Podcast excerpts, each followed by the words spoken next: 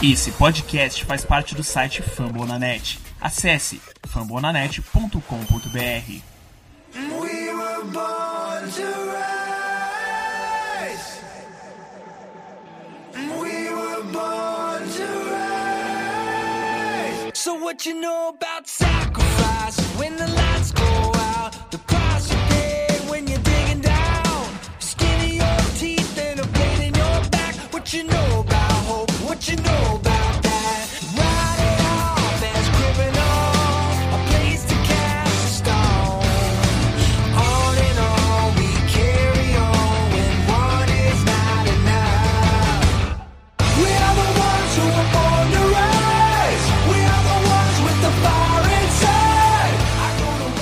aqui para mais um podcast e nós vamos falar hoje sobre agência livre. E esse é o terceiro Down Podcast BR falando sobre o Cleveland Browns. Murilo do Down Pound Brasil tá aí para representar o Browns e falar com a gente. Fala Murilo. Bom dia, boa tarde, boa noite, mais uma vez aqui e já naquela tensão na Free Agents, aqui começa o início, aqui começa a caminhada do John Dorsey e seu staff rumo a finalmente encontrar a luz em Cleveland. E John Dorsey agora terá o, os primeiros grandes eventos, né? Porque ele pegou o time no final da agência livre do ano passado, da agência livre, não, no final da temporada do ano passado, e agora vai começar agência livre, uh, draft, uh, os scouts. Então agora ele vai ter bastante coisa para trabalhar, né? Que ele não pôde pôde estar tá vendo esses três meses, conhecendo o grupo e agora ele vai criar o elenco dele, né? O Cleveland Brown com a cara do John Dorsey. E a liga inteira depende do Cleveland Browns. O Browns tem a mina de ouro. O Browns tem o maior cap, cap da, tempo, da liga. A liga inteira depende do que o Browns tentar. Se Nós tiver vamos- alguma proposta, o Browns tem peso para combater qualquer uma. Nós vamos ditar as regras, né? Então vamos agora para as perguntas do torcedor. É, primeiro aqui o André Pereira. André Pereira perguntou: compensa pagar 30 milhões por ano no Cousins ao invés de pegar um prospecto no draft? Aí eu acho, minha opinião, assim, iniciando, é que assim, ó, existem dois paralelos. Qual é o preço do seu franchise quarterback? Eu acho que 30 milhões para ter um cara que ganhe 10 jogos na temporada, 11 jogos, eu acho ok. Eu acho que vale a pena ter um pagar 30 milhões pro franchise quarterback, porque não adianta tu ter um cara de 15 que não vai ganhar jogo para ti. Então, eu acho que primeiro ponto, compensa pagar 30 milhões para ter um fran- franchise quarterback de 29 anos. Até porque é muito difícil arranjar quarterbacks nessa liga.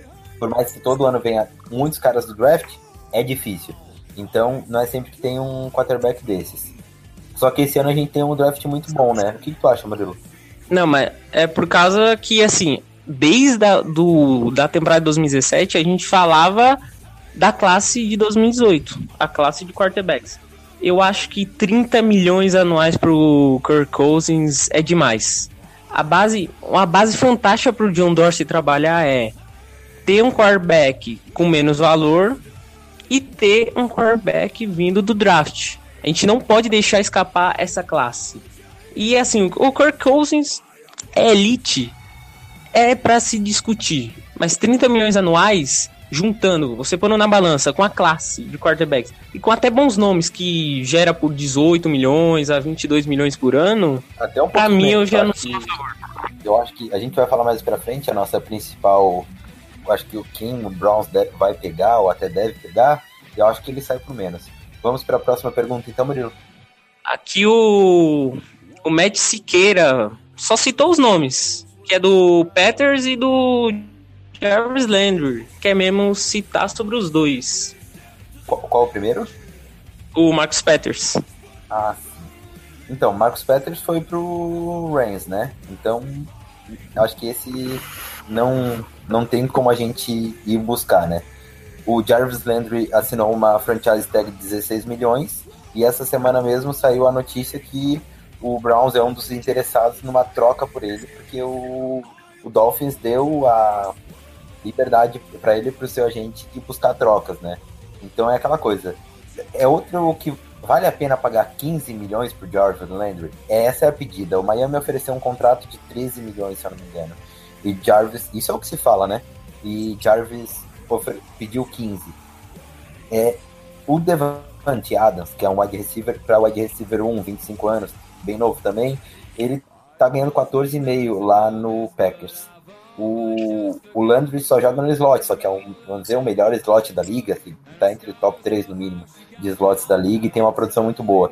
É aquela coisa, eu acho que nenhum dos dois valem 15, mas eu tenho uma máxima que é assim, ó, eu acho que não existe overpay para time que não não existe overpay, que é tipo pagar mais do que o mercado dita para time que que não é muito atrativo. Então, eu acho que é uma possibilidade. Não sei, hoje eu acho que eu não faria o negócio do Landry por 15. Por 13,5 que eu achei que era o que ele ia o que ele ia pedir, eu faria. Tipo, daria uma terceiro round e pagaria esse salário. Até porque um contrato de terceiro round não é tão, tão barato também, né? É, e tem que ser terceira rodada. A É. partir de segunda rodada eu já acho desperdício. Não pode mexer nenhuma das três escolhas de segunda rodada. Eu também acho. Acho que as três escolhas da segunda rodada, elas são inegociáveis, assim, tipo, para jogadores que tu ainda vai ter que renovar contrato. E Então, assim, o, hoje- o do Peters, rapidinho, o do Peters, eu nem, eu nem meio que fiquei triste, assim, porque assim, o objetivo mesmo do Browns é o Lamarcus Joyner. Precisa ter ele. Tem cap, vai precisar atacá-lo. Do Jarvis Landry, o Browns, a minha, a minha base de Também tentar ir pro gosto, mercado é, e a minha base do mercado do Browns é ir pra posição de recebedor na Free Agents e running back pro jogo corrido, aí tem que aproveitar a classe de running backs lá do draft. Na balança, as opções da Free Agents de recebedor é melhor que no draft. Então acho que já tá respondido pro nosso amigo. Próxima pergunta, Murilo. Aqui o Christian Becker, que citou, vocês acreditam que o Dorsey será agressivo na Free Agents e com isso ter boas ou ótimas aquisições? Certeza. Eu não vejo dúvidas. Essa semana ele disse, É, né? assim, Ele, ele disse, eu vou analisar bem, mas quando eu tiver que ser agressivo, eu vou ser agressivo. Usou mais ou menos essas palavras, né? É, e assim, o cara tem mais de 100 milhões no cap. Se ele não for agressivo vendo o momento que o Browns passa desde a sua fundação, é possível ele não ser agressivo. Eu acho que no momento que ele disse, já- eu quero competir, eu quero disputar a AFC. Ele foi muito corajoso, é claro, né? Eu, eu ainda acho que não é possível, mas apesar que a gente tem tudo pra conseguir, tipo, ter um time de no mínimo sete vitórias no ano que vem, eu acho que esse último ano me deixou com o pé atrás, mas eu acho que, cara, ele, ele tem capacidade, como diz o, o Choque de Cultura, ele tem capacidade pra isso. Ele tem talento pra isso, Rogerinho. E assim, o Dorsey também teve ah, o caso da, do ingresso mais barato. O ingresso não vai ser aumentado. Uhum. E ele disse: o ingresso não vai ser aumentado de valor. E a gente quer aumentar o nível de futebol. para depois a gente pensar em valores. Para aumentar o nível de futebol, vai ter que investir. O Dorsey, o Dorsey é cada dia mais ele, a gente já falou aqui, ele é um vai ser um grande general manager da história do Browns. Tenho certeza disso. Sim, vai pegar o caminhãozinho do, Chas, do Sash Brown aí. É, exatamente. Esse Brown deixou a na realidade, o Sash Brown, ele não deu a partida no caminhão. Ele deixou o motor esquentando, fez o asfalto, lavou o caminhão, limpou as rodas. O Dorsey só vai mandar ver. É lindo ver o Dorsey, assim, por exemplo, no Combine. O Dorsey. O Dorsey tem aquela cara, com aquele o cara entende. O cara sabe quem analisar. É aquela coisa, tu olha pro Dorsey e tu sabe, pô, esse cara aí, ó, esse daí vai, vai dar bom. Então, próxima pergunta, temos mais alguma? Tem a última aqui do Arthur Irving, perguntando se o Joey Thomas o Browns deveria pegar um tackle na free agents ou no draft. Eu acho que decidindo ou não decidindo, nós vamos pegar um tackle. Até porque hoje nós temos de tackle no elenco três jovens com potencial. É, Roderick Johnson, que se machucou, não jogou tanto, mas eu acho que até é o maior potencial entre os tackles. Sean Coleman, que joga de right tackle. E e é nosso titular, jogou razoavelmente bem, eu daria uma nota 6,5, 7 para ele, mas também é muito novo. E aquele menino que foi quarta rodada pelo Indianapolis Colts, e o Colts liberou ele, o Browns pegou, eu me esqueci o nome dele. Ai meu Deus. E esse aí. Me esqueci, eu vou lembrar, eu vou lembrar o nome do menino. Quarta rodada pelo Indianapolis Colts de USC e foi dispensado e o Browns pegou.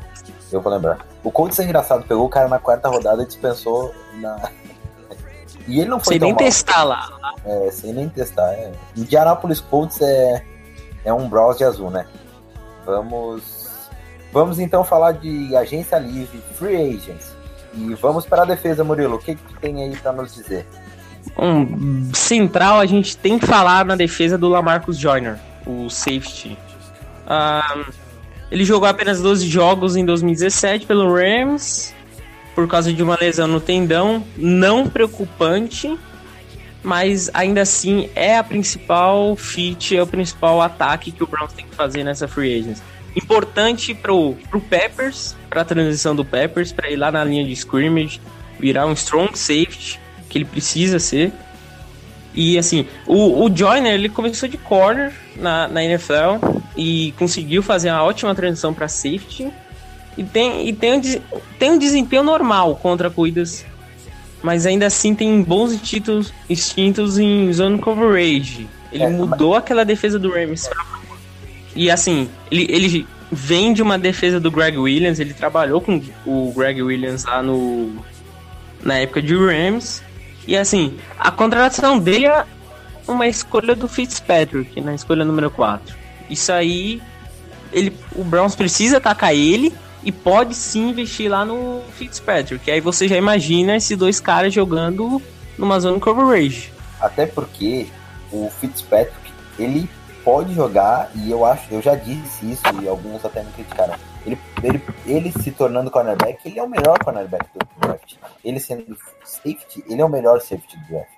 E eu acho engraçado, o pessoal ria ou falava que ah, ele não, ele não é cornerback. Mas tipo, ele jogou praticamente metade dos snaps. Ele jogou snap de free safety, de strong safety, no box e de cornerback em Alabama. Foi muito dividido. E o Dorsey falou essa semana, e o Rui também falou, que o Dorsey falou até como se ele não fosse draftar. Ele falou assim: ó, o time que pegar ele vai ser muito feliz. Porque esse cara consegue jogar de safety em, um, em, em estilo pro, em nível pro, e consegue jogar de strong safety. Mas não vamos falar de draft aqui, mas é, só para dar um adendo, é o Zach Banner, o L do Browns, né? É um cara também muito forte, 24 anos apenas, e veio do USC, como eu disse, dispensado pelo Colts no ano que foi draftado. É, eu, eu gostava do Zach na época. Sim, né? Defendeu muito bem o. o. o Sandarnold. Eu acho que o Sandarnold sente um pouco de falta do Zach. Sentiu um pouco de falta do Zach Banner esse ano. Bom, um free safety aqui que eu até gosto do nome, não é muito conhecido, Tavon Wilson. Ele custou barato pro Detroit Lions, apenas 2 milhões. Lá em New England, que ele passou boa parte, não foi testado, ele não tinha chance naquela defesa lá do Patriots. Ele só usava, era só usado em Special Teams. Em no Detroit Lions não teve também uma grande temporada. Mas, por exemplo, ele teve mais tackles que o, Peppers e o Kindred. Por exemplo, ele teve 72 tackles, 20 a mais que o Peppers teve na temporada e um pouquinho a mais que o Kindred teve. Eu acho que assim, ó, uh, esse ano nós vamos poder fazer coisas boas, assim. Eu acho que o Green Dead teve uma, uma temporada legal, ele ainda pode evoluir, um cara novo. E o Peppers estava fora de posição, vai voltar pro box, né? Vai ser mais usado uh, como strong safety ali, mais perto da linha também, não vai mais ser aquele safety antes. É, isso foi uma coisa que o Greg Williams discutiu essa semana, né, o Murilo? Ele falou que ele vai jogar onde eu quiser, né? Tipo, sobre eles ter usado no como anjo, disse que isso vai ser bom, foi bom para o aprendizado dele e tal. Mas eu, eu sinceramente discordo desse, desse tipo de utilização. Mas é aquela coisa, né? A defesa é dele, ele sabe o que ele tá fazendo. É, sim. O, o Peppers tem que estar tá de strong. Hum, você via lances dele lá perto da linha de scrimmage, você via que o Peppers era diferente, conseguia fazer pressões altas e boas. Aí o Greg Williams sempre, vem e mete ele lá no box. Sempre quando usavam ele, até mesmo no Browns, de strong safety fazendo blitz, cara, ele sempre, tipo, ia muito próximo do quarterback, fazia uma pressão muito grande. Então, tipo, essa atleticidade dele é algo legal. Eu acho que eu botaria então, mais, todo um cara, mais um cara nessa lista. Uh, quem sabe o Trey Boston, que jogou no Carolina e agora jogou a última temporada no, no Chargers. 25 anos, é um cara. Ah, o... liderou o Panthers em número de interceptações. E aí, assim, o Trey Boston é um cara bem experiente e aí o Browns pode ter aquele pensamento que da estratégia com o McCarthy. O McCarthy também é experiente, não estava dando muito certo em outro time, veio e foi bem. É, o Trey Boston tem o quê? Cinco temporadas na liga e ainda tem 25 anos, né? Então é um cara que ele une os dois. Uma coisa, uma coisa que o Dorsey falou essa semana, ele quer experiência, ele quer jogadores que dão, traduzindo para o português, cancha para os outros, né? E eu acho que o Trey Boston podia. E é um bom Hawk, né? É um cara que gosta de interceptar, gosta de, de fazer. ser um playmaker. É, e assim, o Joyner é um jogador caro pela elite dele. Eu disse do Tevon Wilson bem barato, o Trey Boston fica naquela meia metade, assim, tá projetado para 7 milhões por ano. Aí eu pagaria. Eu acho até que um pouco menos. Lá... Eu, porque ele ele saiu do contrato de calor, né? Aí não, não renovou o contrato de calor dele com o, com o Panthers e foi pego, tipo, por um ano, 900 mil em charges. Eu acho que pela boa temporada dele, eu acho que ele ganha uns 4,5, 5. Ele é novo, né? Um contrato mais longo ali, os três anos. Aí lá na linha de CB, de cornerback, eu gosto muito do AJ Games, que foi aquele cara lá da troca do Rams contra o, teve o Sam Watkins envolvido. Na época, parecia que quem recebesse AJ Games tinha perdido. Mas assim, a temporada de, de game quase 87 pontos lá no PFF. Ele ficou entre no top 15 CB, então dá pra você dar uma olhada nele. O, o problema do AJ Games é as lesões sempre lutou, é um cara que de vidro. É, e nós precisamos de um cornerback seja, tipo, um cara bem ilha, assim, pra dividir o outro lado, né, com o McCarthy. Porque o Jamal, o Jamal a gente sabe que não dá para fazer isso. Ele não tem, não tem, eu acho, ele não tem capacidade para isso porque ele erra muitos tackles. E a cobertura dele não é tão boa quanto ele foi, já, já foi há dois anos atrás. Então é aquela coisa. Barry Calhoun cuida do, do box ali, cuida do slot. Uh, o McCarthy cuida como cornerback 1 ou cornerback 2 num extremo, né, de um wideout. Precisamos de outro cornerback de presença, né? Indo ele do draft, um cara com estatura e tal. Eu, eu, o meu preferido seria Truman Johnson. Ele é um cara que faz muita interceptação, é um cara que tem uma inteligência de jogo muito grande. O, já jogou com Greg Williams, não é tão velha, tem 27, 28 anos. O problema dele é que ele não é tão rápido assim. Só que é aquela coisa, ele sabe ler o campo, faz as rotas bem de marcação. Então acho que ele. Só que é um cara caro, né? Vai ser o, provavelmente o segundo ou terceiro cornerback mais caro da agência livre. O Truman Johnson tá meio projetado a 13, 14 milhões, é uma grana pesadinha. Mas assim. Acho que só o Malcolm Butler. O passer rating que eu, É. Assim, o passer rating que eu sempre olho pra cornerback quando tô analisando a free agents, ele teve o segundo melhor da liga lá em 2015. Esses últimos dois anos ele foi bem normal. Assim, estatística você pega, você não visa também tudo. O, o Butler, ele também vai estar um pouquinho mais, 15 milhões. Eu prefiro o Truman Johnson. Prefiro pagar um pouquinho menos pelo pelo Truman Johnson.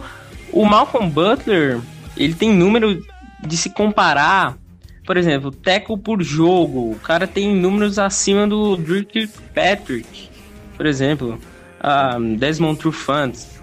rating e interceptações por jogo é iguais ao Ryan Logan, que te- teve uma temporada de Pro Bowl nessa última temporada. Como esse cara não participou do Super Bowl, não sei. É, Mas assim, vira principal porque- quarterback em qualquer franquia. É, então, é- é isso, exatamente. E acho que só pra botar mais um nome nessa briga aí dos nossos cornerbacks, um cara que seria um pouco mais barato, acho que ficaria ali entre 8, 9, Prince Amukamara, né? Vindo, tá saindo de Chicago. É, e lá o. ele sofreu, né? Não sofre lá, né? E assim, eu tô olhando demais pra opções que levem o Peppers lá pra frente. Tem o Eric Reed, o experiente lá na liga, já indo pra sua sexta temporada. Tem o problema do Eric Reed e os protestos. Eu acho que o Dorsey, por ser esse futebol mentality, esse futebol de antigamente, eu acho que não vai aceitar muito o Eric Reed aqui.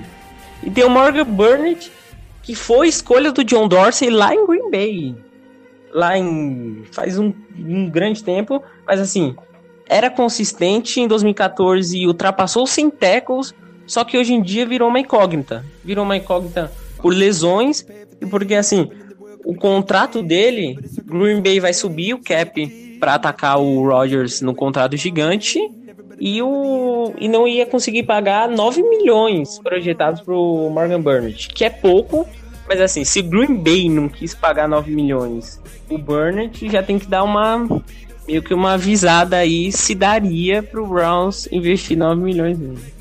Então, é aquela coisa, o contrato ali do, do Truman Johnson vai ficar entre os 13 milhões. É, vamos tipo, analisar qual seria a melhor. Vamos botar, então, qual seria a melhor opção em cada posição. Cornerback. ah, quem que a gente. Um contrato dá de 13 milhões pro. pro Truman Johnson de 28 anos.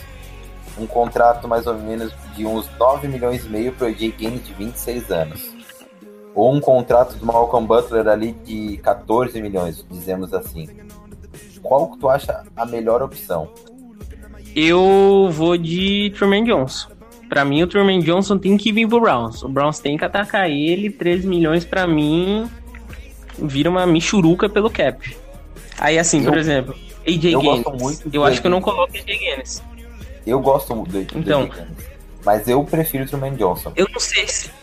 Então, eu não sei se 9 milhões só pela última temporada do AJ Gaines vale. Então, aí, a questão é assim, ó. Eu acho que o Truman Johnson, ele é o melhor fit possível. É aquele cara que cria turnovers, é aquele cara que é agressivo e que no lado dele é aquela coisa, deixa tranquilo um coordenador defensivo pra mandar uma blitz lá na frente e não se preocupar no man-to-man. Porque, assim, investimento pra mim tem que ser na linha de safeties. Pro Truman Johnson, tá bom pra linha de cornerbacks, e aí vai procurar um cornerback lá no draft. A Exatamente. partir da terceira rodada, segunda ainda, terceira escolha lá da segunda rodada. E Jay. Gaines eu quero uns 6 milhões, assim, eu daria 6, 7 milhões. O Morgan Burnett, essa mais- mesma também. Mais que isso, né? Eu Acho que ele, acho que ele sai um pouco mais que isso. Então, É, ele o Truman Johnson é o, é o cornerback escolhido para, para na nossa agência livre. E outro cara que. Se a gente fosse no Maiden, no Maiden. Ele. E um cara safety, Lamarcus Joyner. Safety, cara Joyner. dar uma graninha. Quanto que a gente pagaria pro Lamarcus Joyner? Vamos ver, assim, algo que esteja dentro do... O dinheiro que você ia dar pro Gaines, eu acho que eu colocava um pouquinho mais, 10, 11 milhões pro Joyner. Ser meio que uma dupla mil. pro futuramente Fitzpatrick. Exatamente, tu tá ligado que Lamarcus Joyner e, e, e o nosso menino aí de cornerback, os dois jogaram na defesa de, de LA, né? Sim, na mesma escola, sim. Vamos agora para que posição, Murilo?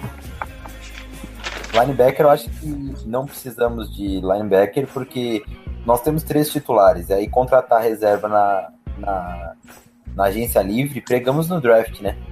É, lá pra quinta rodada, é, porque nós quarta, temos, quinta rodada. nós temos três titulares e o Burks, que é o primeiro reserva, foi muito bem também, né? É, o Burks foi, olha que surpresa, hein, substituindo o Jamie Collins. Defensive line e defensive end. Então, DL pra mim não é pra se gastar dinheiro nessa free agent. Tanta vocês precisando, DL não se gasta.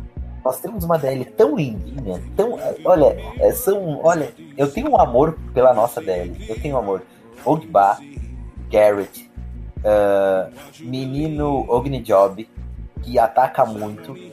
Danny Shelton agora que vai renovar o contrato. Uma coisa já aqui tem informação. O Browns falou, Dorsey falou que essa semana ele já se reuniu com os agentes do Danny Shelton. Ele tem uns quatro anos do contrato de Hulk de primeira rodada e a opção do quinto ano. O Browns vai renovar essa opção do quinto ano e já está conversando para fazer uma renovação de contrato com o Danny Shelton. Defensive line de 25 anos, primeira rodada do Browns. É, e tem o Ogba que, assim, Ogba ele perdeu muita oportunidade por causa de lesão. Mas, assim, os dois juntos, saudáveis, Ogba e Garrett, os dois no mesmo jogo, olha, é um pesadelo. Tem gente colocando o Ed Rusher pra escolha número 4 do Browns. Isso eu acho uma loucura. É muito absurdo. né? Até porque eu não gosto do menino que tá vindo, tá cotado lá pro. pro.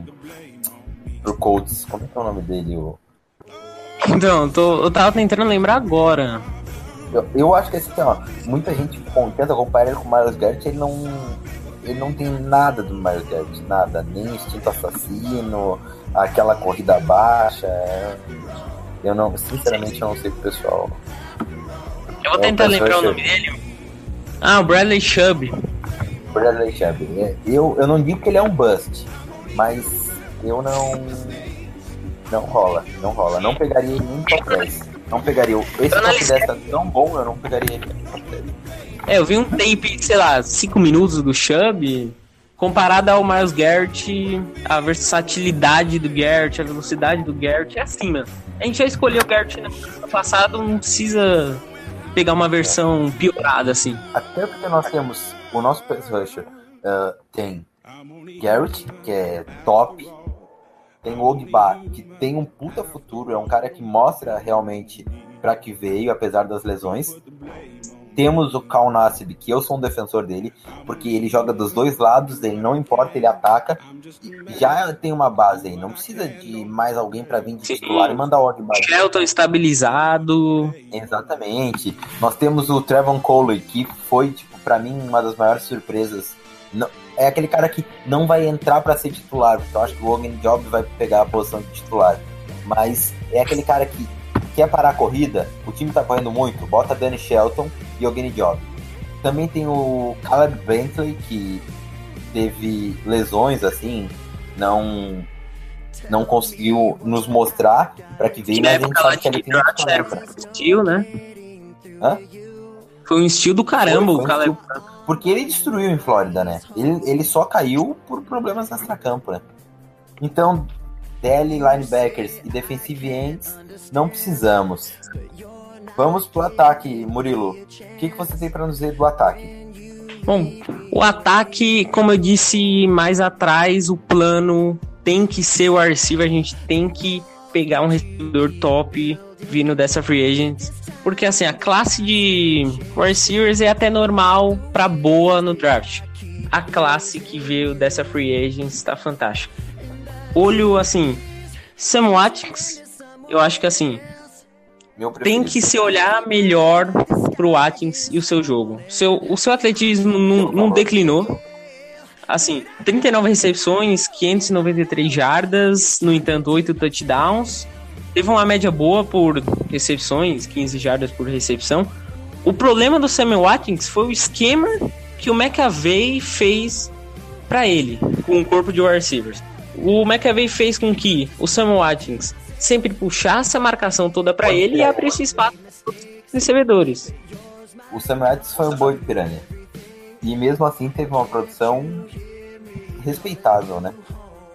É, o, o McAvey usou o Samuel Watkins desse jeito. O McAvey usava com Wa- Deshaun Jackson lá no Washington Redskins de 2014. Ele criava liberdade para os outros recebedores. Dessa vez o McAvey sempre escolhe um cara pra isso. E aí escolheu o Watkins. Ele teve, né, como tu disse, 600 jardas, mas ele teve 8 touchdowns. É aquele cara que na red zone, ele também decide, né, pela atleticidade, tamanho dele, e o cara tem 24 anos. Sabe o que eu acho engraçado? É que tipo, tem gente uh, dando contratos, dizendo que o Marquinhos Lee vai ganhar um contrato de 7 milhões e meio, 8 milhões, que o Allen Robson vai pedir-lhe seus 14 milhões, o Jarvis Landry 14 milhões, e dando contrato de 6 milhões pro Sam Watkins. Cara, eu dava 8 e agradecia a Deus por ele ter aceitado um contrato de 4 anos.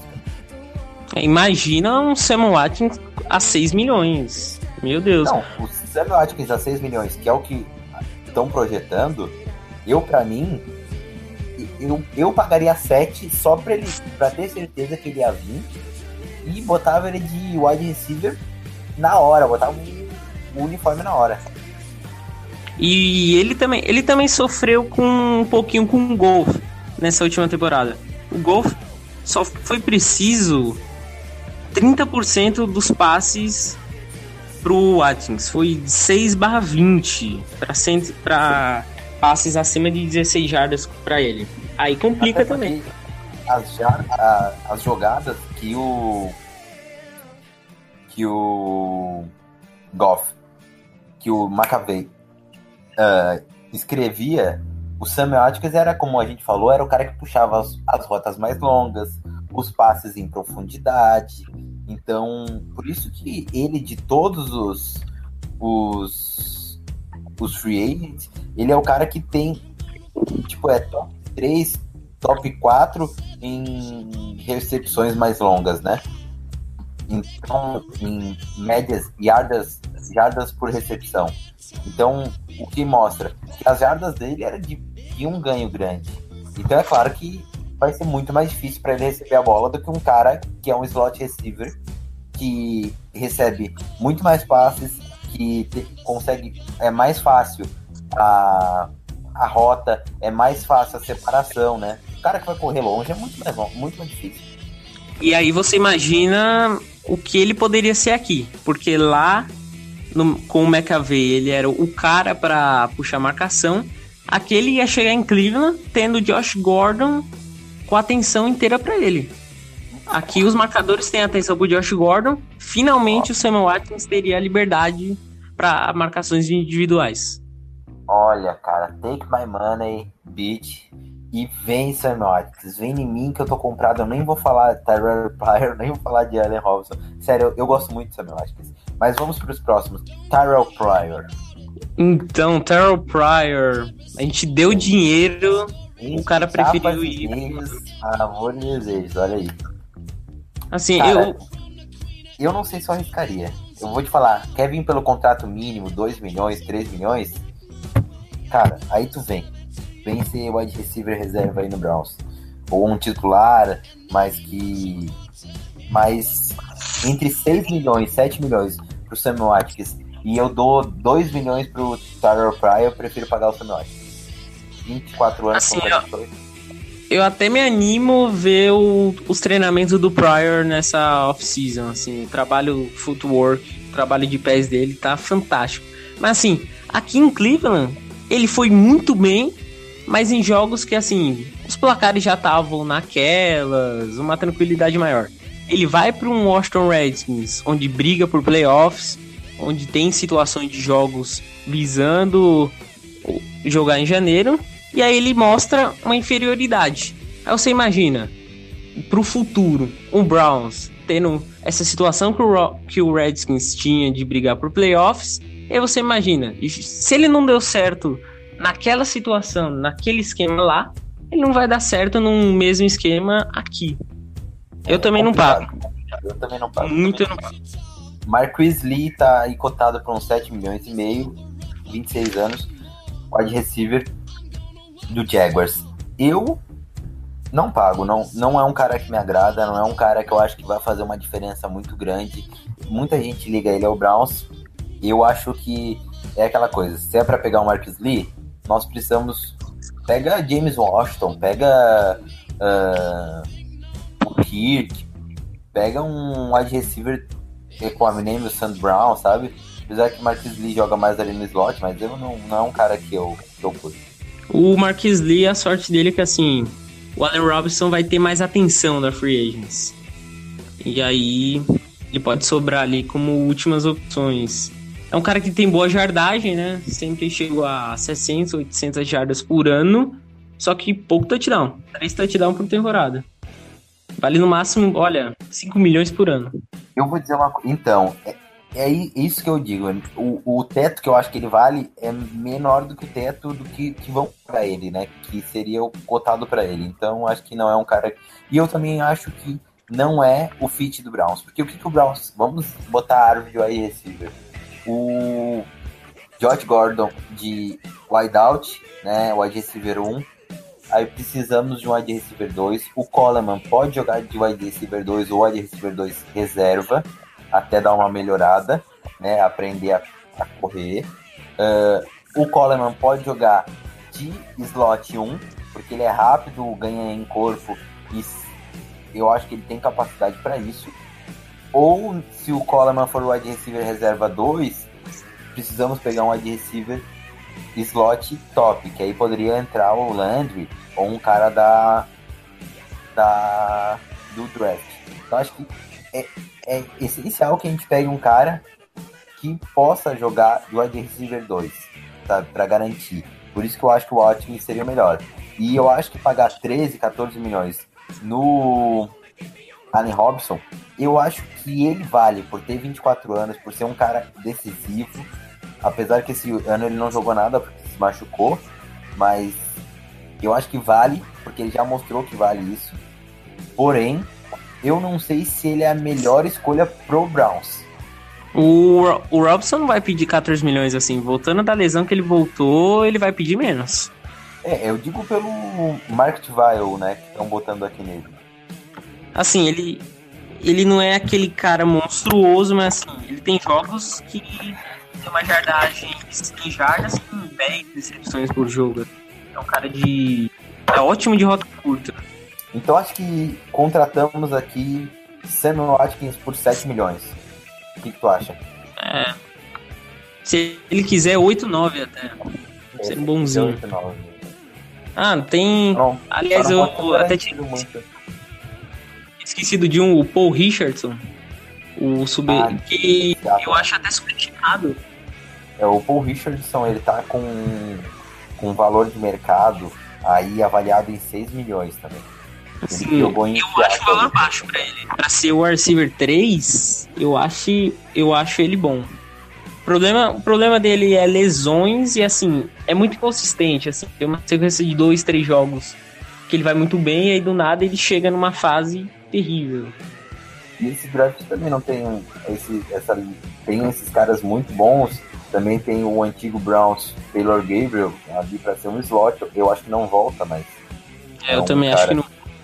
Tem a Mendola, mas só que já tem 32 anos, provavelmente vai voltar para o New England. Tem o Mike Wallace, que tem um cara que já foi muito, já foi muito bom como wide receiver 1, só que hoje tem seus 35, 31 anos e já não tem mais aquela produção, né? Ele tá naquele grupo ali do Kamareikan ou do Eric Decker, né? Então, se sobrar assim alguns milhões. É, é porque é assim. Cara, eu acho que não vale mais que uns 3, 4 milhões, né? Pela idade. Não, pro cap que o Browns tem, o, o Browns acho que nem tem que pensar nesses caras. Aí assim, tem que pôr. Essa free agents tem que colocar na balança praticamente. A posição de running back e o receiver tem que colocar na balança. O que vale mais, a free agents ou o draft? Na posição de recebedor, o Browns tem que sair com um cara potente, um cara elite da free agents. Aí é diferente lá da, do, de running back.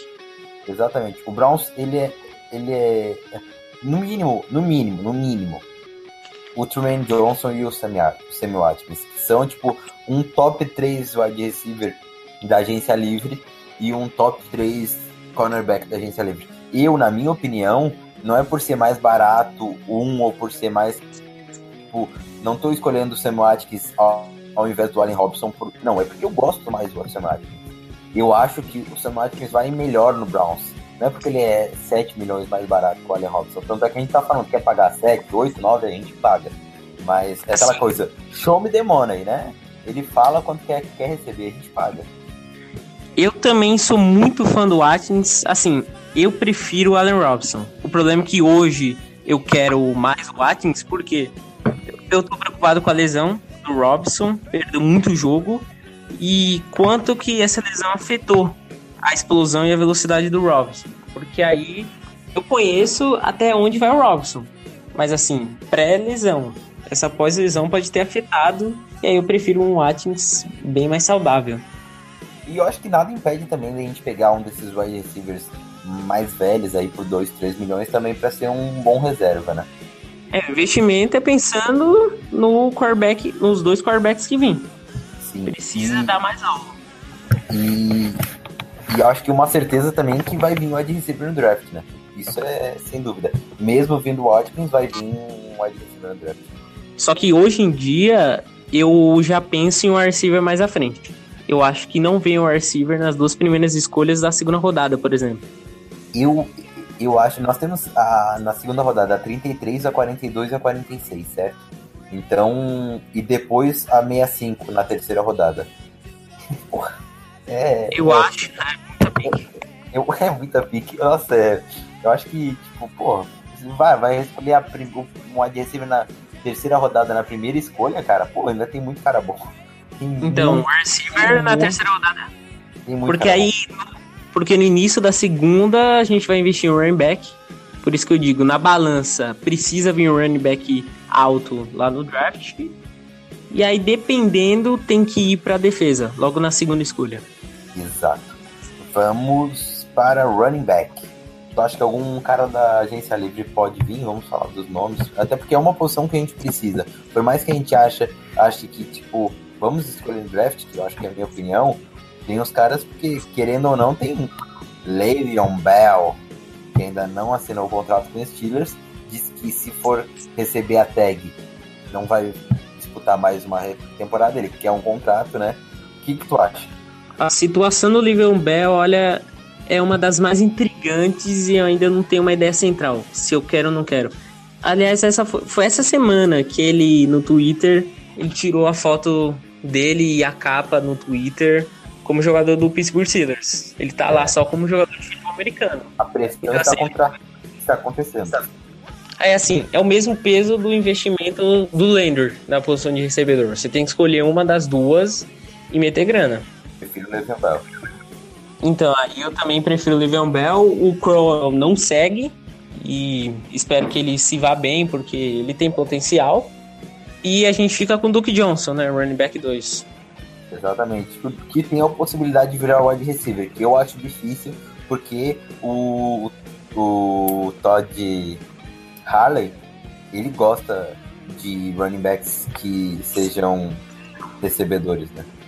Então, o, o meu medo do Duke Johnson é os snaps ganhados. Porque ele já não teve muitos snaps por erro do Rui Jackson, sim. Mas assim, a gente investe um running back na Free Agents, da fita, um na segunda rodada, e aí vai ter que ter uma, uma dosada aí enquanto ele pode ser usado. Porque aí ele vira praticamente um running back 3, assim. É aí que, que entra o que, o que fazer. Eu acho que deve vir os dois. Se, se não for contratado running back na free agency, que eu acho que é muito provável que não venha, vamos dizer que. eh, até porque os nomes, eu não vejo muito cara ali que seja. que esteja no. Jerick McKinnon é um cara interessante, que deve ser, ganhar ali seus 5 milhões por ano. Le'Veon Bell deve ganhar uns 10, 12 milhões por é ano, mas também não vejo o Le'Veon Bell vindo pro Browns. Apesar que ele é um cara que quer o dinheiro e tem o Todd Hallen, né? Aí tem o Carlos Hyde, de 26 anos também. Deve ganhar seus 4 milhões, 5 milhões.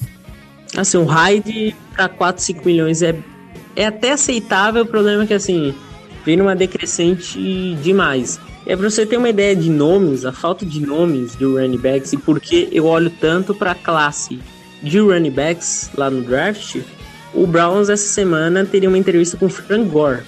Pô, aí não dá. Você vai puxar o que o Frank running back 2? Mas eu vou falar uma coisa. É, também teve uma entrevista com o Chris Ivory. uma, o Dorsey tá vendo nomes de gente, de alguns caras. Uh, ele teve entrevista com o Von Ty Davis. Ele tá analisando os experientes e tá dando uma oportunidade para todo mundo para conversar. Então acho que eu acho que é válido. Eu não contrataria Frank Gore nem pelo mínimo, apesar de eu acho que um cara ainda consegue render, mas eu acho que não não é um cara que o Browns tem que pensar, não é um, o objetivo. Então é complicado, cara. Eu não sei. E o Dorsey atacando experiência.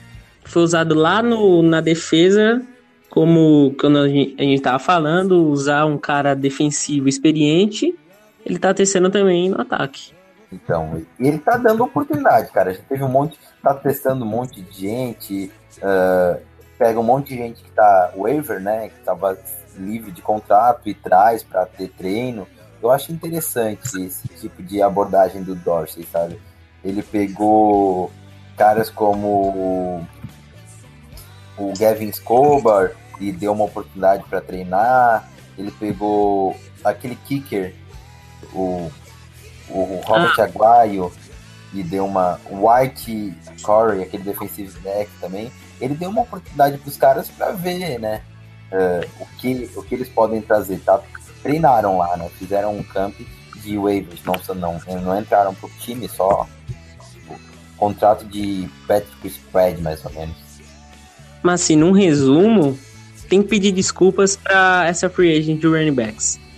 Tem que pedir desculpas porque a classe 2017 de running back já foi fantástica. Eu achava Eu acho... melhor em muitos anos e as estatísticas mostraram isso nessa última temporada. E aí vem a de 2018 e de potencial é melhor ainda. Então assim, complicou para os nomes que ficaram aí no mercado. Eu acho que são bons nomes. Garrett Martin é um cara que eu gosto. Um, o Le'Veon Bell é, quem sabe, melhor running back da liga, né? Um cara bem dinâmico. Mas eu pensei, ah, vai contratar o Le'Veon Bell por 10 milhões? Nós temos um, um jovem voando, o Myers Garrett running back, que seria o... Saquon Barkley. O Salcon Barkley, né? Então... É, e então aí, assim, Barkley na 4 ainda é dúvida. E aí você olha pra segunda rodada. Guys, Nick Chubb, Sonny Michael. Ronald aí você Jones. põe na balança. Vale 10 milhões o Livion Bell? É complicado. Eu, ainda mais a gente vendo que os running backs do college estão tendo produções incríveis, né? Na NFL. Então, 2017 e 2018 é as melhores classes de running backs em anos. Eu olho para as classes, eu só vejo nesse potencial as classes lá de Andrew Peterson, então vai um tempinho aí.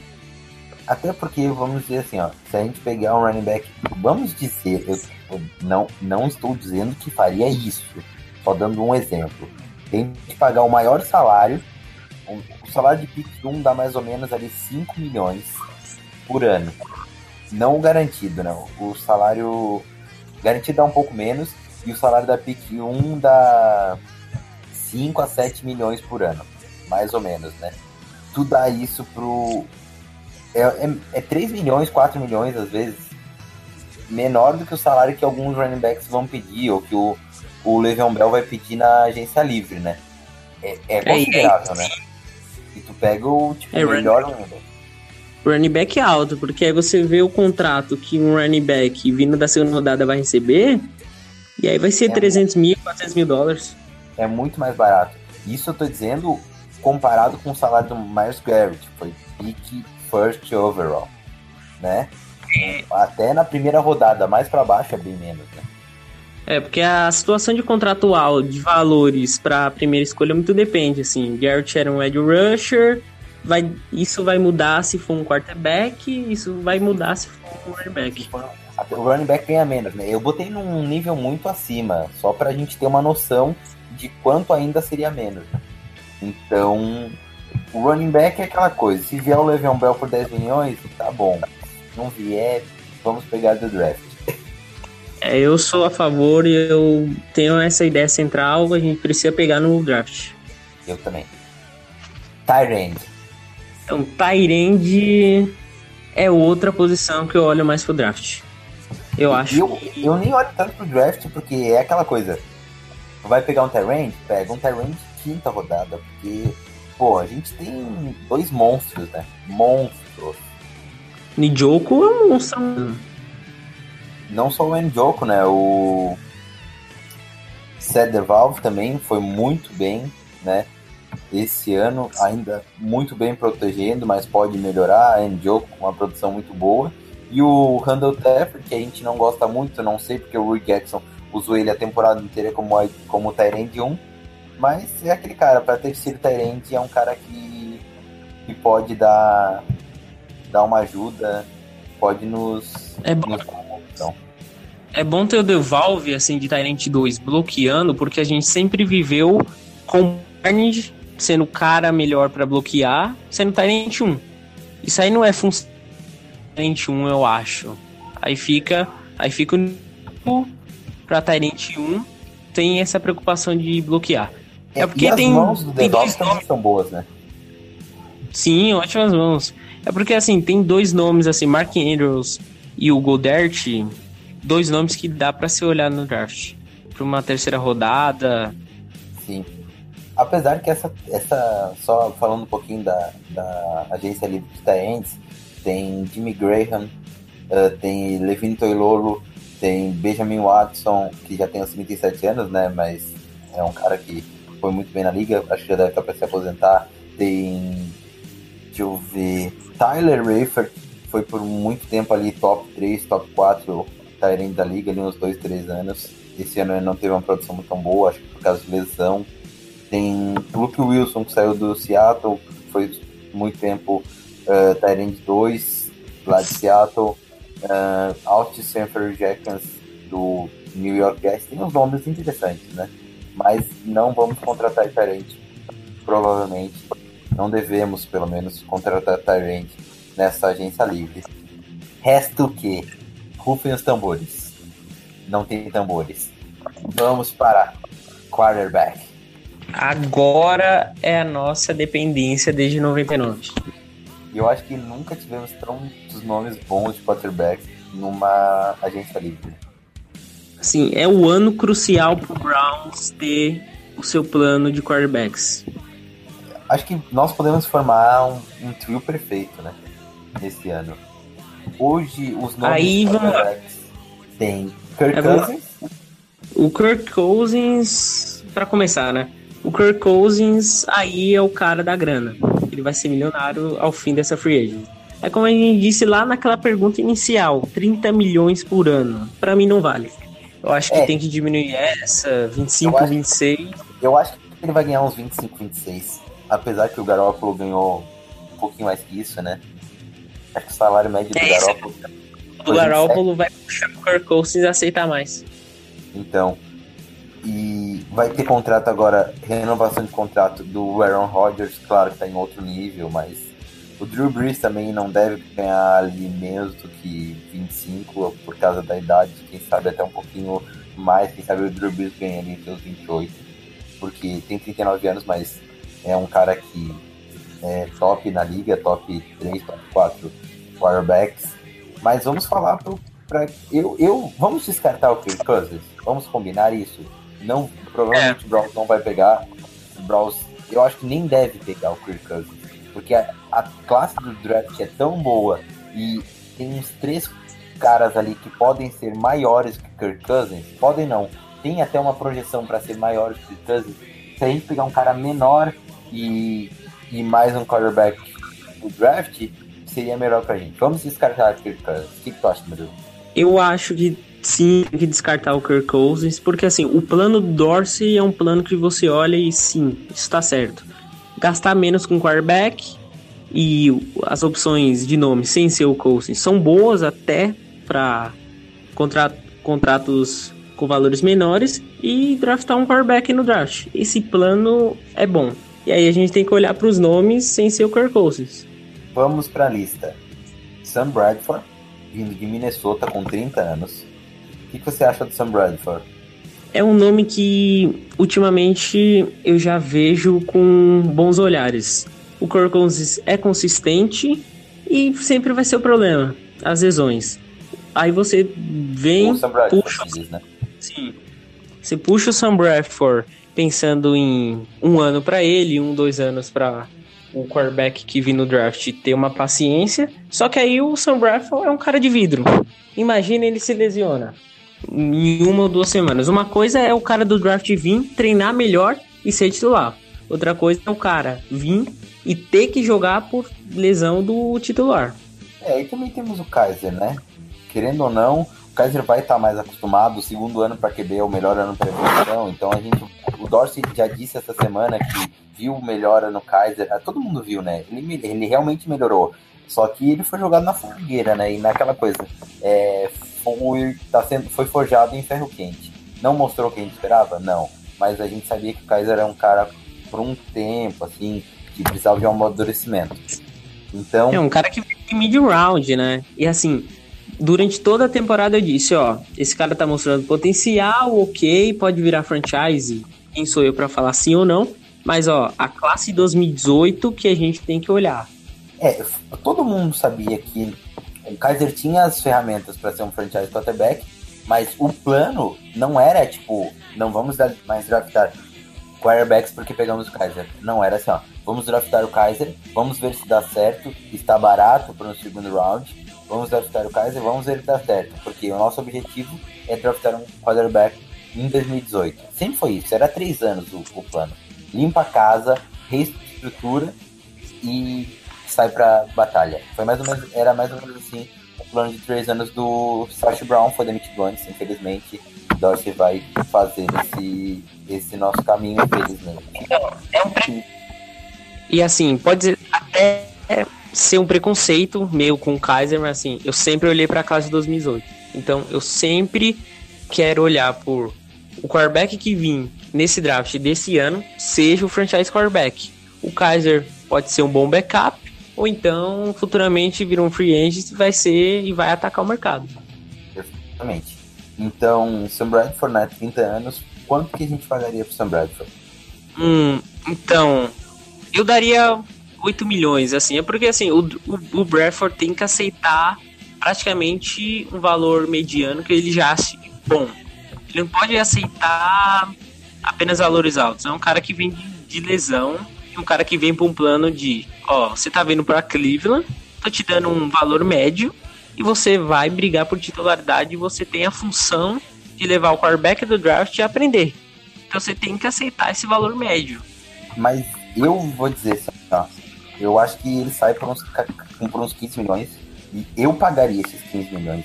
Até porque vamos imaginar que Case Keenum que é um cara que eu acho pior que ele, só que né, teve uma, boa, uma última boa temporada, é, menos propenso a lesões, vai ganhar uns 20 milhões no mínimo. Né? O Kirk Cousins, os 26. Eu acho que 8 milhões é muito baixo ele. Eu acho que entre 12 e 15 é o ideal. É, eu fui, eu fui muito com preconceito mesmo, eu 8 milhões. Exagerou. Tu disse assim, cara, é, tu te machuca muito. É, aceita isso ou tu vai passar fome. Mais ou menos. É porque eu olho muito para as lesões dele. E dá um medo na espinha dorsal. Dá muito então, medo. E aí você olha pro Bradford. Eu também aceito o Bradford por esse valor acima de um 20 milhões pro Case Keenum. É, pô, 20 milhões pro Case Keenum eu não dou nem. Ah, chega a me dar uma agulhinha. Vamos dizer que. Eu vou falar alguns nomes aqui e tu diz se tá excluído ou não tá. Mike Lennon. Tá muito excluído. Meu Deus do céu, vai embora. Jake Cutler. Esse aí já dá, já dá, sei lá. É chato ver a cara dele de desanimação. Também excluído. excluído. É, Josh McCown. Eu gosto demais do McCown. É um cara que eu quero ele para ser quarterback. Não, para ser treinador de quarterbacks aqui em Cleveland quando ele se aposentar. É uma mentalidade ótima para elenco, mas assim, eu não quero ele também. Case Keenum. Então, pelos valores que o Keenum está sendo projetado no mercado, 18, 20 milhões, 22 milhões, o mercado fazendo isso com ele não vale a pena. Mesmo ele tendo uma temporada que chegou até final de NFC, não é um bom plano pensando no quarterback que vai vir do draft. Barry Bridgewater. O Bridgewater, aí eu, eu gostaria, eu, eu tô curioso para ver o valor de mercado dele é um cara que, para mim, vale a pena. Entra na discussão. Para mim, é um cara que vale a pena. É preocupante a lesão e ver como vai ser a degradação, né, a evolução dele, se em setembro ele já vai estar 100% como ele sempre teve. Um Bridgewater dá pra se pensar. Próximo nome, AJ Macarrão. Tem que estar na discussão. Tem que estar E assim, discussão, tá? Tem que estar na discussão. Eu, olha, pra, a trade que o Browns tentou foi uma loucura. Ali, meu Deus do céu, os caras estavam bêbados. Mas Primeiro, hoje em vamos, dia, vamos dar a nossa, vamos dar agradecer, momento de agradecimento ao Sash Brown por ter boicotado aquela trade, a gente sabe disso. Nós que sabemos dos bastidores, sabemos que ele boicotou. Muito obrigado, Sash Brown. Murilo? sim, recebeu o e-mail, só tava pra lá, enviar. Ele, não, vou, vou ali no banheiro. Tá, passou um minuto, se ferrou. Graças a Deus, né? Muito obrigado, Assim- Brown. Continuamos. Pra troca, preconceito óbvio. Ali era uma loucura. Hoje em dia, sem troca, sem nada. Apenas dar o valor pra ele, eu já penso diferente. É um cara que, assim, tem a ideia do Dalton. Ah, quatro anos ele passou, ele não conseguiu a titularidade do Dalton. Aí é coisa do Marvin News. Aí tem culpa do Marvin News. É um cara que, assim, vai dar um valor mediano. Ele quer vir, ele já meio que. Ele vai olhar pra proposta do Browns com um olhar diferente, pelo amor que o Rui Jackson tem, um caso de amor profundo. É um cara que, assim, você olha o nome, você vai ter preconceito. É- e é difícil analisar o jogador em si, né? Porque, assim, uma coisa é analisar um jogador que tá jogando em campo. Você analisa o tape. Esse cara tá na reserva. Então você vai lá e analisa jogo de pré-temporada. Como que vai saber que o cara tá evoluindo em pré-temporada, jogando com segunda defesa, terceira defesa? É um negócio muito intrigante o- a situação dele. Eu vou te dizer uma coisa. Vamos fazer um exercício de mentalidade. Nós temos em Jim McCarron, um quarterback reserva há 3, 4 anos no, no Cincinnati Bengals, reserva do Andy Dalton com 27 anos. Vindo de ahn, Alabama. Nós temos Terry Bridgewater, vindo de Minnesota com 26 anos. Era um jogador que era conso- consolidado titular de Minnesota. Veio do college de Louisville. Foi pego no primeiro round. E tinha apresentações boas, um rendimento médio ali. Tava crescendo. Tava crescendo, isso era nítido. É, 2017 era o ano para ele arrebentar e machucou, enfim. 2016 era o ano para ele arrebentar e machucou, enfim, uma lesão bem séria. E nós temos na nossa discussão aqui o menino. Esqueci o nome, Sam Bradford. 30 anos, vindo de Minnesota. Também eh, foi naquela troca com o Eagles, né? Era do Eagles, né? Foi pego no primeiro round, na first overall, há oito anos atrás, tem 30 anos, vindo de Oklahoma. Vamos analisar. Quem é a melhor opção? Os três ganhando 15 milhões. Então, você olha para os dois últimos cenários, é muito melhor mesmo que o McCarron. Porque assim, o, o McCarron, assim, não é o melhor cenário. Hoje em dia também não é tão uma loucura. É um cara que tem um calibre pra já entender a NFL. O, o- na época do Jackson lá em Cincinnati, praticamente venceu um jogo de playoffs, se não fosse lá as burradas de Cincinnati é pra ter. Depois daquele jogo de playoffs, meio que mostrou que poderia ter sido titular, erro do Marvin Lewis. Só que assim, não é tão uma loucura, mas ainda assim os cenários do Bradford e do Bridgewater são melhores. Olha, eu tinha. Se eu fosse o Dorsey, eu tinha que ver como tá a situação de saúde do Bridgewater. Se, a, se o Bridgewater tá 100%, eu vou dele. É uma Então. garantia ainda mais do que as lesões e várias lesões do Bradford. Até porque ele tem, tem um futuro, querendo ou não, pra te trocar ele, quem sabe, mais pra frente com um 30, 30 e, com menos de 30, com 28, 29 anos, por, um, por boas coisas, se ele render bem, né? Ele tem 26 anos só, né? É um guri. É. Pô, é um cara que chegou a playoffs. E era pra ter sido titular a temporada inteira de Minnesota. Minnesota olhava pra ele como franchise quarterback. Minnesota Sim. não olhava. Não tinha nenhuma dúvida. Eu me lembro que o clima era de luto. Eu, eu- eu vou, posso- eu vou te dizer qual era. me lembro exatamente como é que foi o dia da lesão. uh, a semana da lesão do Bridgewater. Adrian Peterson ainda tinha ainda estava em Minnesota. Uh, o Terry tinha tido uma temporada de evolução. Na tempo, no, no camp saem vários lances dos quarterbacks. Eu me lembro que saiu um lance do Derek Carr uh, lançando a bola. Não sei se tu te lembra, lançando a bola por trás das costas com efeito. Tu Uhum. lembra desse vídeo?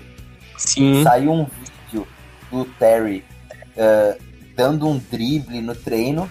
No, nas pré-seasons, que eles falavam que um drible que ele estava aprendendo com o Adrian Peterson.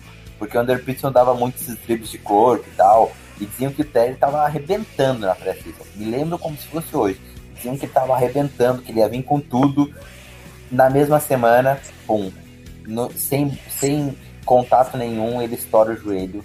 E falavam que ele que clima era de luto, ambulância levou ele, tipo, tava todo mundo super preocupado, o nego chorando lá em Minnesota e tal. Tipo, o nego da comissão técnica achando que ele nunca mais ia voltar. Falavam muito isso, tipo, ó, a carreira dele encerrou e tal, que era uma lesão super séria. E o cara voltou, né? Pô, é um. Ele tinha Mas- tudo pra arrebentar e E, mas aí cria também mais uma preocupação com o jogo dele. O Bridgewater era um cara ótimo. Não, ótimo não, né? Mas era um cara bom fora do pocket. Era um bom trabalhador de jogadas fora do pocket. E aí vem a dúvida. Essa lesão do joelho, imagina o joelho fora do pocket. Se o jogo dele vai ter efeito. Assim, Essa é se a ele, vai, né? se ele vai tentar atacar mais fora do pocket, porque assim, eu quero o Bridgewater móvel. certo. O, o Bridgewater móvel que eu vi nos tempos saudáveis de Minnesota. Se ele virar um pocket passer, eu já eu já meio que penso nas opções, nas outras opções. Então, Não que eu seja contra pocket passer, mas assim, porque eu olho pro, porque eu falo dele, muito né? da mobilidade do Rosen, porque eu gosto muito do Baker Mayfield. Porque eu também não gosto, eu não sou muito fã de pocket passer estabilizado. Eu gosto eu de vou te- quarterbacks que trabalham bem fora do pocket. eu vou te falar uma coisa que eu, eu acho que o cara tem que saber passar. Pra ser quarterback, ele tem que saber passar. Só que tem muito quarterback hoje que faz terceira descida longa correndo. E um deles, que tipo, ninguém fala, ninguém fala, é o quarterback do Jaguars. Eu, hoje eu tô pra esquecer o nome de todo mundo, mas O Boros? o Boros. O Boros ganha muita terceira descida longa correndo. E ele é gordo. não é sério, o Boros é um cara grande. Tu diz, ah, esse cara não é muito móvel, mas ele ganha muita, ah, muitas jardas correndo. Assim, quer, quer ter um exemplo de mobilidade e parece que não tem? Aaron Rodgers. É um cara que é gordo, é um cara que você olha, ah, é um cara velho. E o cara tem mobilidade. Vou pegar os dados aqui do Blake Boulders correndo. Essa magia de pocket passer, assim, todo quarterback tem que ser bom passando no pocket. Um pocket limpo é perfeito pro quarterback. Mas assim, hoje em dia precisa ter esse algo a mais. O quarterback precisa ir bem fora do pocket e é isso que eu procuro analisando tape de prospecto no draft. Eu sou apaixonado por quarterback fora do pocket. Não quarterback corredor, assim. Precisa apenas trabalhar bem fora do pocket. Eu fui, eu, eu fui a favor do, do Menzel, assim. Era um quarterback bem corredor. Mas assim, em Texas A&M, o cara era foda fora do pocket. Ó, esse ano Boros teve 57 corridas e fez 322 jardas. É um cara que, por não ser muito móvel, ele teve 26 jardas de average e mais ou menos tipo suas 20 jardas por, por jogo, com uma corrida de até 28 jardas, 19 first downs, 19 first downs correndo, o Blake Borders. É, você vê Então- que assim, é um afetivo pro jogo. Isso, o Blake Borders, o, o nosso menino que estamos discutindo, o Terry Wader, é um cara que é muito mais móvel. Então, isso é uma coisa que chama, né? Então, é um cara bem mais móvel, tem corpo, né? É um cara que tem corpo, mas assim, é um pouco magro, até tem, tem agilidade. O medo vai ser constante por causa do joelho. Ele meio que vai ter que ser um aprendizado contra a Heat, que ele vai ter que passar até setembro, porque ele, pro, pro resto da carreira dele, ele vai viver com essa, o medo do joelho. Eu vou contar uma experiência aqui, como tu já sabe, eu fiz uma, lesão, uma cirurgia agora, eu consegui romper totalmente meu ligamento, eu estourei o meu LCA, que é o ligamento central do joelho, a mesma lesão do, do Terry Bridgewater, ainda estou em recuperação, e eu rompi os dois meniscos. Como diz o meu médico hoje, hoje eu tive uma consulta contando a minha vida, momento vida do Mário. É, ele disse, eu estourei os meniscos, então é uma lesão que ela é séria, mas cara, eu eu que fiz aqui no Brasil, claro, sem não tenho corpo de atleta, eu pratico futebol americano, jogo futebol, enfim, todos os esportes, mas só para vocês entenderem um pouquinho melhor da lesão. Ela no começo, ela te deixa, tipo, tu acha que tu nunca mais vai voltar. Mas hoje eu tenho três meses de fisioterapia, numa fisioterapia, tipo, normal, uh, sem ter uh, corpo de atleta, uh, sem ir nos melhores médicos do Brasil, do mundo, como, eles, como o Bridgewater tem, sem ter médicos especializados em esporte. E hoje, cara, com três meses de lesão, eu já sinto uma firmeza no meu joelho. Eu fui lá falar com o meu médico, ele fez hoje, é, viu os ligamentos tão bons, e ele disse: ah, daqui uns cinco meses, tu já pode voltar a jogar futebol tranquilamente. Então, assim, fisicamente o Bridgewater dá para se recuperar perfeito, né? E o cara tem o corpo de atleta, o cara vive numa rotina que vai fazer ele com que. Tudo, teoricamente, ele, ele tem tudo para voltar 100%, né? Aí, aí vai depender muito do psicológico individual, né? Por exemplo, ah, a gente tem a Bradford e o Bridgewater. Os dois têm lesão. O Bradford é um cara que não sente, é um cara que consistente, paraná, não vai sentir, na hora que pegar o pique do jogo, ele vai meio que esquecer. Aí do outro lado tem um Bridgewater que, vai, que tem um psicológico mais abalado por causa de lesão, é a sua primeira lesão séria, e aí já vai ter um medo constante que o psicológico dele vai fazer. Então, agora entrando no Bridgewater, no Sam Bradford, né, que é o nosso. Foi o primeiro que a gente botou dentro da lista, e o terceiro que a gente vai falar. O que eu mais gosto do, do Sam Bradford é aquela coisa.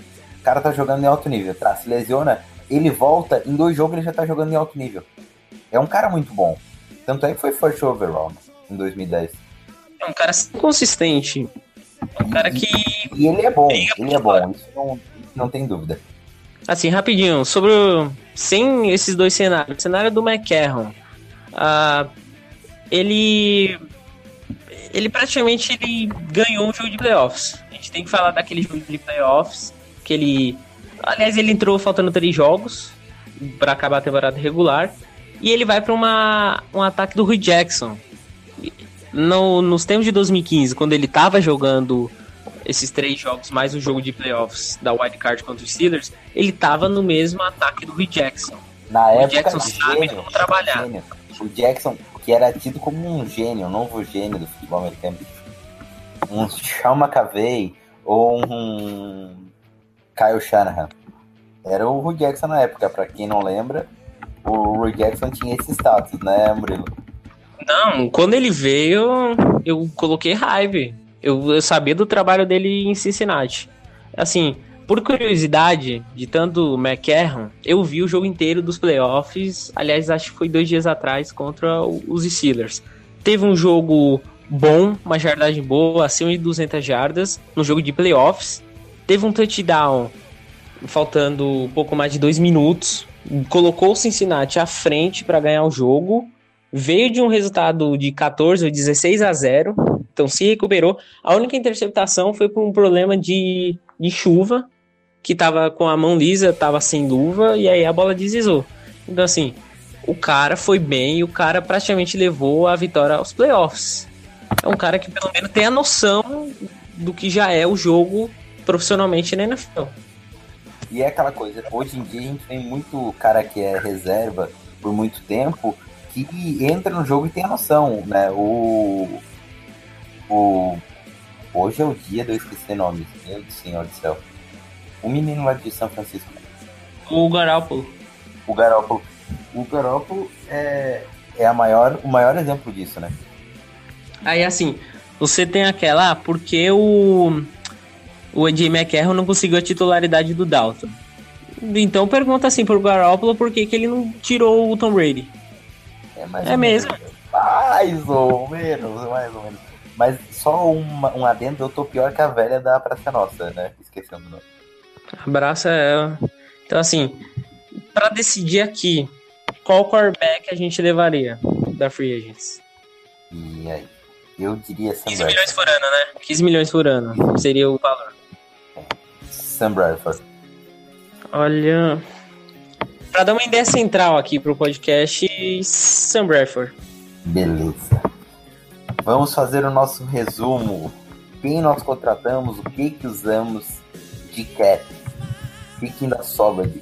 Claro que nisso a gente botou os principais. Ainda virão nomes medianos, né, pra... Sim, aqueles caras que muita gente nem conhece, com valores bem, bem michurucas até.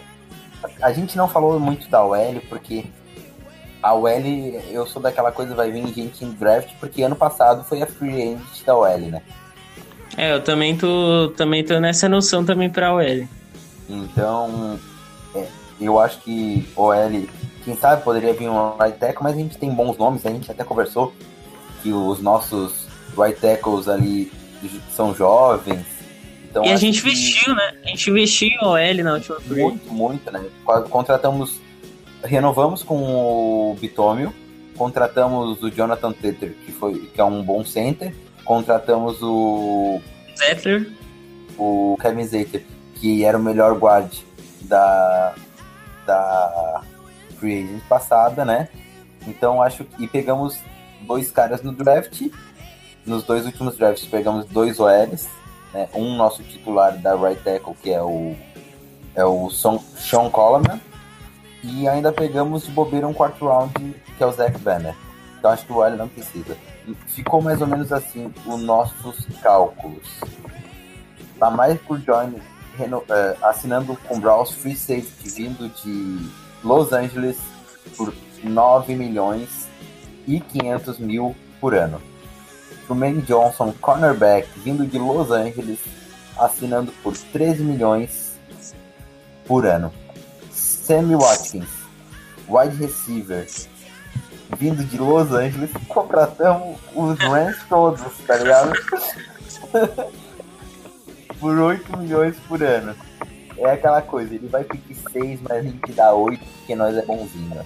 Nós é bonzinho, nós O tem que ser um pouquinho mais pro cara aceitar É. o projeto. Exatamente, não existe overpaid pra time pouco atrativo. E Sam Bradford, quarterback, vindo do Los Angeles Rams, não, brincadeira, vindo do. Já foi do Rams, mas agora ele tá vindo do Minnesota Vikings por 15 milhões. Vamos aos cálculos. Vou fazer rapidamente os cálculos aqui. Aqui deu 45. Tre- 35, não? 35. Ah, não, mas. Não, 45, desculpa. É 45. 45. 45,5. Ainda sobrou simplesmente 60 milhões de cap. Meu Deus. 40 e 45 pra TP, safety, quarterback pra aprendizado para o que vem no draft e o receiver pra virar o receiver 2. É muito. Só Dá pra, gente, dá pra gente gastar muito mais. Puta que merda. Calma É, aí, vamos. olha- vamos- vamos- é, sabe aquela. É, isso é aquele momento que tu faz as compras, tu compra tudo que tu, com, o que tu precisava e tu viu, olha, deu pouco, vou voltar e vou comprar mais alguma coisa. Mas é sério, deu um, deu um preço muito bom por quatro playmakers, né? Quatro jogadores. Como diria o Dorsey, the real good players, né? Os verdadeiros bons jogadores, né? Os caras que sabem jogar o jogo, caras com novos e com experiência, não tem ninguém acima dos 30, 30 anos, só o Sam Bradford que tem 30. Então acho que.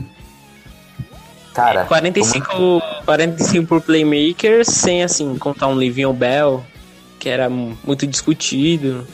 Então, eu, pô, eu tô muito feliz com esse nossa, free agent. O que, que tu achou, Murilo? Econômica, e assim, econômica até hum, aquelas, né? Porque Até assim, um 45 certo milhões no cap de outra franquia ia ser muito dinheiro gastado. Ia ser aquele dinheiro, olha, vai ter que ser final de conferência, senão o investimento não deu certo. O cap do Browns é tão fantástico que quatro playmakers ficou econômico. É aquela coisa, quatro playmakers não, não, não nos fez sangrar. Então, por isso que, assim, esse ano é o, é o início da caminhada, é o início da virada. Porque olha o investimento que a gente fez aqui e não sangrou. Isso, vamos dizer que a gente pegue mais quatro ou cinco jogadores, quem sabe um OL, um linebacker, uh, contrate um cornerback para slot a mais, um wide receiver médio com experiência, e vai dar menos de 60 milhões, ainda vai sobrar 50 milhões, aí tira 10 milhões pro draft, sobra 40 milhões, 40 milhões sobrando uma free agent histórica aqui, contratando esses quatro jogadores, seria uma free agent histórica, um draft histórico com 13 picks. Olha, sabe o que é mais legal? É que foi muito bem feito o trabalho de reestruturação do, do Sash Brown. Isso tem que ser, tem que ser muito dito. Porque o nosso time não tem muitas necessidades e, e tem muito cap. O dentro de campo parece que a gente tá ainda no inferno. Mas assim, quem só vê jogo, parece que a gente tá só no inferno. E aí a piadinha é certa. Mas você olha por trás, você olha esse cap, calma aí, o inferno, a gente tá vendo uma luzinha ali do paraíso. É, aqui a gente tá no inferno, mas tem um ar-condicionado aqui, né? Tem um ar-condicionado. Pô, sobrar 40 milhões ao fim, assim, do draft e da free agent. Pô, 40 milhões é o time que tá. Tem time aí com menos de 40 milhões que vai pro mercado aí. Por exemplo, eu não, sei o cap do Green Bay, mas assim, Green Bay não dá para investir em outro jogador só pra renovação do Aaron Rodgers. Ó a dependência deles. E uma coisa legal de se colocar é que o Kansas City Chiefs, com essas novas, até mesmo com a, com a liberação do Marcus Peters, eles têm cap negativo e tem que abrir espaço.